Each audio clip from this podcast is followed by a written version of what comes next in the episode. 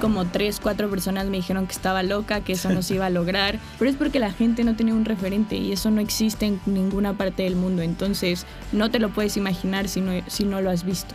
Había veces que te daban bajones de no lo vamos a lograr, pero al segundo llegaba un artista que decía gracias por, por hacernos notar, gracias por darnos un lugar cuando nadie nos ve.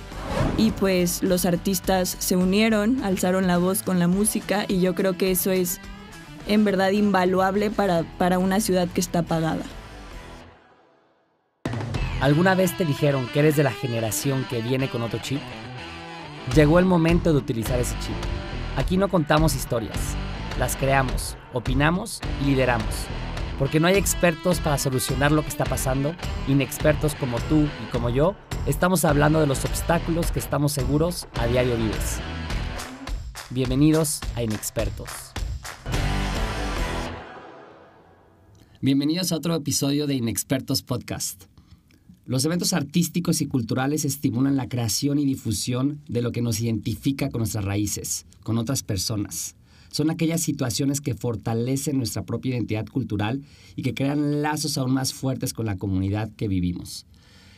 Hoy es un episodio, edición especial, en donde tenemos a Michelle Garibay, que es mi cofundadora de Creo Morelia. Mil gracias, Mitch, por venir. No, gracias por invitarme. Ya me había sentido ignorada en este gran podcast de inexpertos. Sí, pues bueno, como conocen a Michelle, Michelle y yo formamos Creo Morelia y, este, y vamos, a hablar, estar, vamos a estar hablando en este episodio de Suena Morelia, el evento que hicimos el sábado pasado, el sábado 7 de noviembre. Y eh, digo, antes de empezar a ver qué, qué fue Suena Morelia, cómo lo vivimos, qué pasó, pues Mitch es, es, aparte de una gran amiga mía, una mujer inigualable, con una gran experiencia y que todo obviamente su currículum lo pueden encontrar en la página de Creo Morelia. Eh, con ella hemos construido toda una nueva visión en Morelia y todo un emprendimiento social que estamos impulsando a hacer las cosas mejores y diferentes. Así que en eso es lo que fundamos y creemos firmemente y por eso todos los esfuerzos que hemos estado haciendo. Eh, y así que pues Mitch, a ver, platícanos tú, desde tu perspectiva, qué fue Suena Morelia y cómo lo viviste tú, Suena Morelia. Bueno, todo nace de una idea de Ismael, que, que, me dice hay que hacer un evento masivo donde muestre la fuerza juvenil, la fuerza de la gente de Morelia, las ganas de hacer las cosas diferentes, la unión en tiempos de COVID. Entonces, ¿cómo reúnes a 2.000 personas, a 3.000 personas en un evento en estos tiempos tan difíciles? Pues se nos ocurrió hacer conciertos callejeros, o sea, separar esas dos mil o tres mil personas. Bueno, cuando se nos ocurrió, se le ocurrió a ella. O sea, digo, yo le dije, Ay, ¿cómo vamos en hacer eventos? Que es lo que hacemos siempre en Creo Morelia. Pero a ti se te ocurrió eso. Entonces, bueno, se, nos, se me ocurrió por el tema también de que Morelia es una ciudad cultural y es lo que queremos devolverle como esa vocación.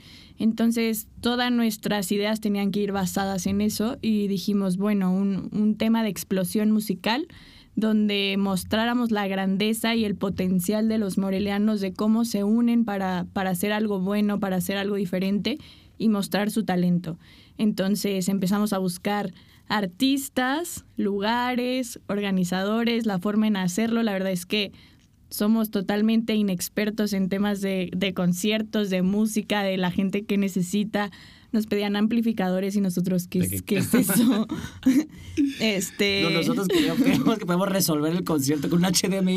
Y un auxiliar. Un auxiliar gracias, gracias a Dios llegó Gabo, que es experto en temas de audio, es un ingeniero de audio y, y no manches, nos explicó absolutamente todo. Yo creo que nunca había aprendido tanto. Em, los artistas, pues creo que contactamos cerca de 200 artistas y algunos súper apasionados de sí, esto es lo que nos mueve, la música, yo amo la música y se la quiero mostrar al mundo y quiero participar y quiero, y qué padre que estén haciendo esto, bla, bla. Y otros pues un poco apáticos de que no, si no es con paga yo no, yo no hago las cosas. Y, y cosas así que te encuentras con alguien que te motiva y alguien que te desmotiva. Y alguien que te hace creer que puedes hacerlo en grande y alguien que te, te dice, espérate. O sea, entonces había veces que te daban bajones de no lo vamos a lograr pero al segundo llegaba un artista que decía, gracias por, por hacernos notar, gracias por darnos un lugar cuando nadie nos ve, gracias por creer que nuestra música puede cambiar el mundo. Entonces, eso era lo que decía, hay que seguir, hay que seguir y hay que seguir hasta lograrlo. Y pues se logró. Y bueno, a ver, cuéntanos, porque a veces creo que no, no queda claro qué se logró el sábado, qué hicimos el sábado y por qué, está, por qué es tan innovador y por qué es tan, estamos tan felices de que lo hayamos logrado, obviamente con nuestros problemas, que estamos hablando de eso, pero ¿qué se logró el sábado? Se logró una explosión musical por todo Morelia. Había personas que no se conocían, los organizadores no, no los conocíamos nosotros a la mayoría, no conocían a los artistas, se creó una comunidad fuerte, eso es lo que yo veo que se creó, se crearon lazos, se creó una, una sociedad que se está involucrando en hacer las cosas diferentes, en ayudar, en hacerse notar de un lado positivo. Y para mí eso se logró, locales de, de comida, de restaurantes, de todo, diciendo, yo te pongo mi lugar, te pongo mi electricidad, eh, algunos regalaron bebida, comida a los, a los organizadores, al artista. Y para mí eso es muy, muy valioso. O sea, es en verdad que se juntó una comunidad para hacer algo bueno por su ciudad. Y pues los artistas se unieron, alzaron la voz con la música y yo creo que eso es en verdad invaluable para, para una ciudad que está apagada. Wow claro, me encantó cómo lo pusiste. Digo, técnicamente lo que pasó fue de que en, en 100 lugares distintos hubo, eh, casi, bueno, casi 100, en nuestro meta era 100, la verdad es que no llegamos a los 100, pero llegamos cerca de ello. Eh, en casi 100 lugares eh, hubo 100 artistas al mismo tiempo a las 6 de la tarde, 6.15 también porque nos retrasamos, pero a las 6.15 de la tarde, tocando y haciendo esta gran explosión de música, mostrando su talento a esa misma hora, en donde nosotros estábamos en un evento central, en la central. En la eh, central. en la central, exactamente. Eh, em, y estábamos viendo toda esa explosión de música a través de redes sociales, ¿no? Que eso es lo que estábamos, o sea, viendo al mismo tiempo cómo eh, el talento se estaba mostrando y estábamos viendo muchísimas, muchísimas pantallas de las personas en sus Instagrams en vivo, viendo cómo estábamos, cómo estaban tocando esos artistas en todos lados. Y después de eso, eh, que ahí fue también un algo padrísimo de, de, los artistas que nos apoyaron, que tuvimos un, un, un, concierto, mini concierto ahí, eh, de ya de, tres o de cuatro artistas, ¿no? Que buenazos. A ver, platícanos de eso, cómo estuvo. Bueno, eso también fue increíble. La verdad es que el lugar estuvo fenomenal. Em, la central nos ayudó muchísimo y yo veo ahí que la gente quiere ayudar cuando cuando el, el objetivo no es algo propio, cuando el interés no es un interés propio, sino es un interés colectivo.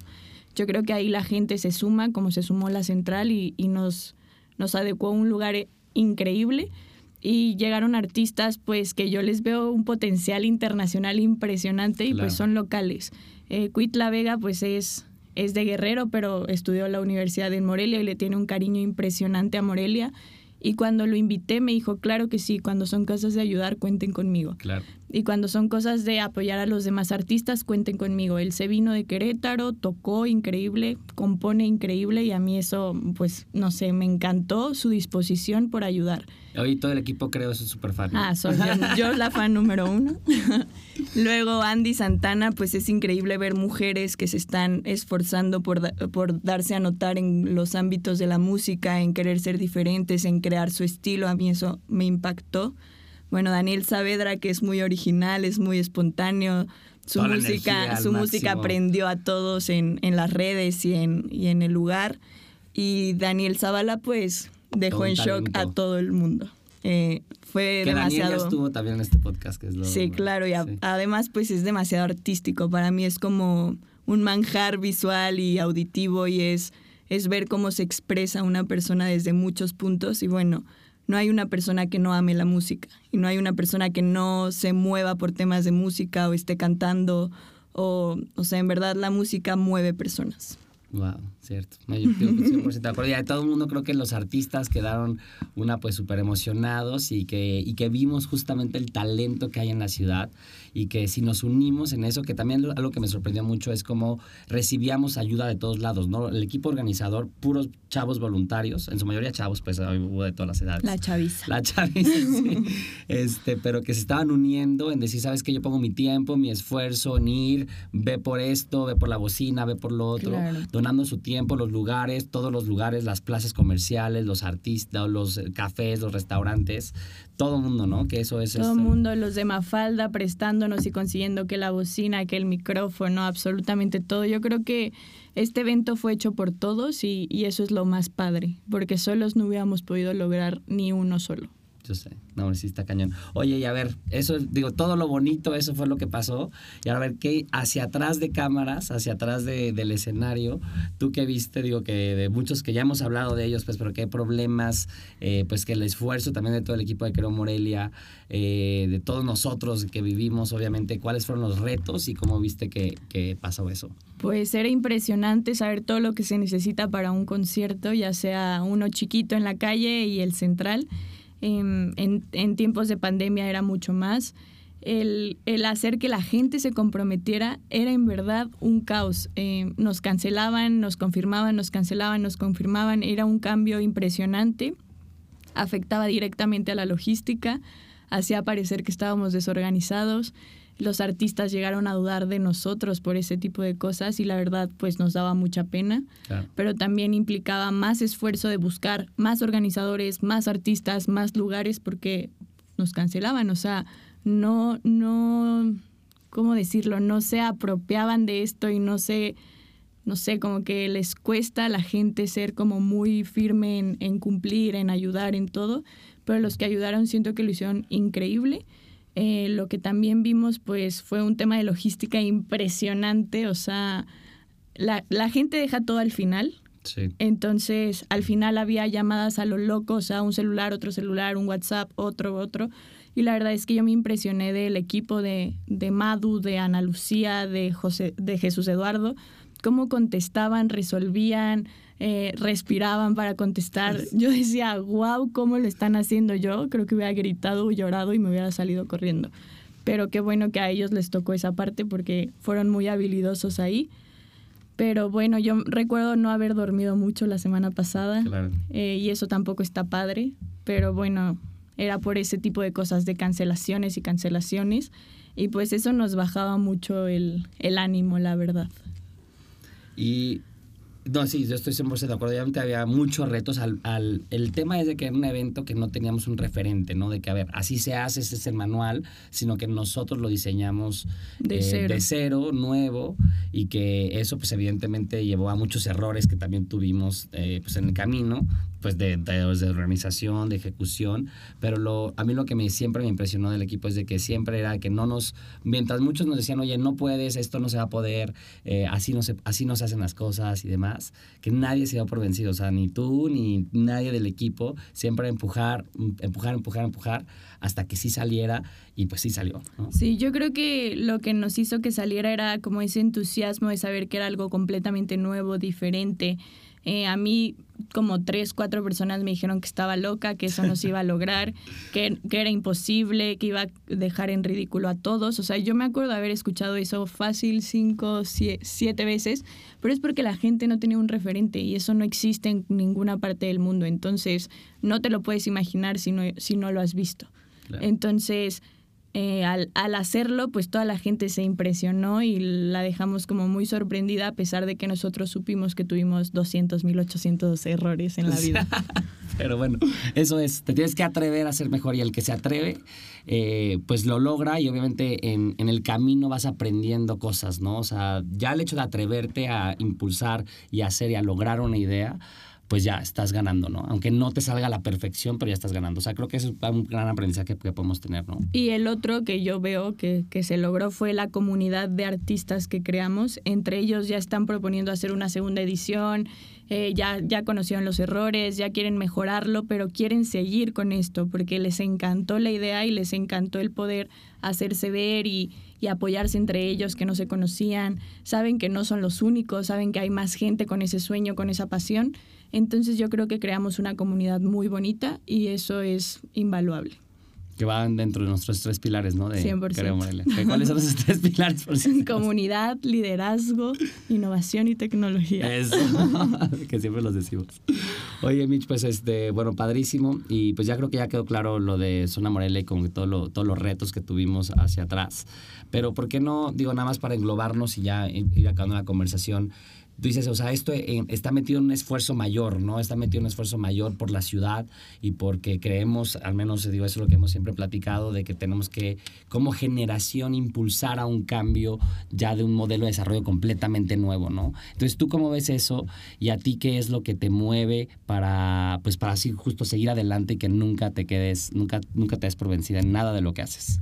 Yo creo mucho en mis valores, en mis principios y en, y en lo que quiero lograr para una ciudad, una ciudad y una comunidad. Entonces, yo soy tan fiel a eso que eso es lo que me mueve y es lo que me hace creer que podemos cambiar, que nos podemos unir. Es, es padrísimo ver que nos juntamos tal vez 200 personas esta vez, pero hace tres meses éramos 10 o hace mm, en febrero éramos dos. Entonces, es padrísimo saber que hay más personas compartiendo tu visión, tus ganas de, de cambiar las cosas y que poco a poco nos vamos juntando y nos vamos conociendo y estamos haciendo esa fuerza de querer hacerlo mejor, aunque sea desde cosas pequeñas o desde lo que podamos, a mí eso es lo que me mueve día a día. Oye, y a ver, muchos dicen que, eh, bueno, que los jóvenes y los millennials de que no están perdidos, este, no tienen compromiso, no tienen, o sea, no se les ve futuro. Eh, ¿tú, qué, ¿Tú cómo lo sientes? O sea, ¿tú cómo ves de todo esto que hemos hecho en Creo Morelia, eh, en, en, Morelia particularmente, cómo ves a estas generaciones, a nosotros mismos? Eh, ¿Cómo sientes? O ¿hay esperanza, no hay esperanza? ¿Tú qué, ¿Tú qué crees que se debe hacer o cuál es tu llamado hacia esa generación? Yo creo que la gente que dice eso habla desde su privilegio y nunca es empático o nunca se pone en la posición de otra persona o se pregunta qué es lo que quieren. Uh -huh. eh, yo creo que la generación de los millennials buscamos un tema de conciencia, un tema de, de, apoyo, de nos preocupamos por temas como la naturaleza, como el cuidado al medio ambiente y los, los mayores no están hablando de eso. Entonces, ¿cómo quieren captar nuestra atención cuando nosotros estamos preocupados por el mundo que nos van a dejar? Entonces, yo le, hago un llamado a todos los millennials a, a, impulsar nuestras ideas, nuestros objetivos del mundo el que queremos dejar a nuestras a los que vienen, no sé si nuestros hijos o no, pero yo creo que eso es lo que nos preocupa y eso es lo que nos tiene que ocupar como personas en este momento. Justo, no, pues, lo dijiste excelente, así que pues ya no hay nada que añadir ahí. Este, pues bueno, para ir cerrando el episodio tenemos una dinámica que espero conozcas, porque si no, pues ya te va a agarrar de sorpresa. Eh, siempre hacemos eh, tres preguntas eh, y la dinámica es que tienes que contestar con lo primero que se te venga a la mente, ¿no? Okay. Entonces la primera es, ¿qué te inspira? Mi país. Ok. Al ser jóvenes nos enfrentamos a muchos prejuicios por, eh, por nuestra corta experiencia de vida o tener inexperiencia. Eh, ¿Tú cómo utilizas a tu favor la inexperiencia que tienes? Me impulsa a mejorar siempre. Eso. Y eh, si en tres segundos pudieras cambiar algo, ¿qué sería y por qué? En tres segundos, sanar el corazón de las personas. Sí, claro. Yo creo que con eso lograríamos grandes cosas. Pues mil gracias, Mitch, por eso. Gracias a todos eh, por escuchar Inexpertos y por acompañarnos y crear otro espacio donde podemos expresarnos sobre temas que nos importan y son reales. Yo de la conversación aquí con Michelle me llevo tres aprendizajes. El primero es de que nunca te des por vencido y que te atrevas a siempre dar lo mejor. Que lo vimos en el evento de Zona Morelia con Michelle a cargo del evento, así que eso fue una gran inspiración. Lo segundo es de que formar las comunidades y comunidad entre todos los que estamos alrededor es lo que va a llevar al cambio. Eh, y lo tercero que lo que nos acaba de decir es de que pues hay que sanar nuestros corazones para seguir adelante.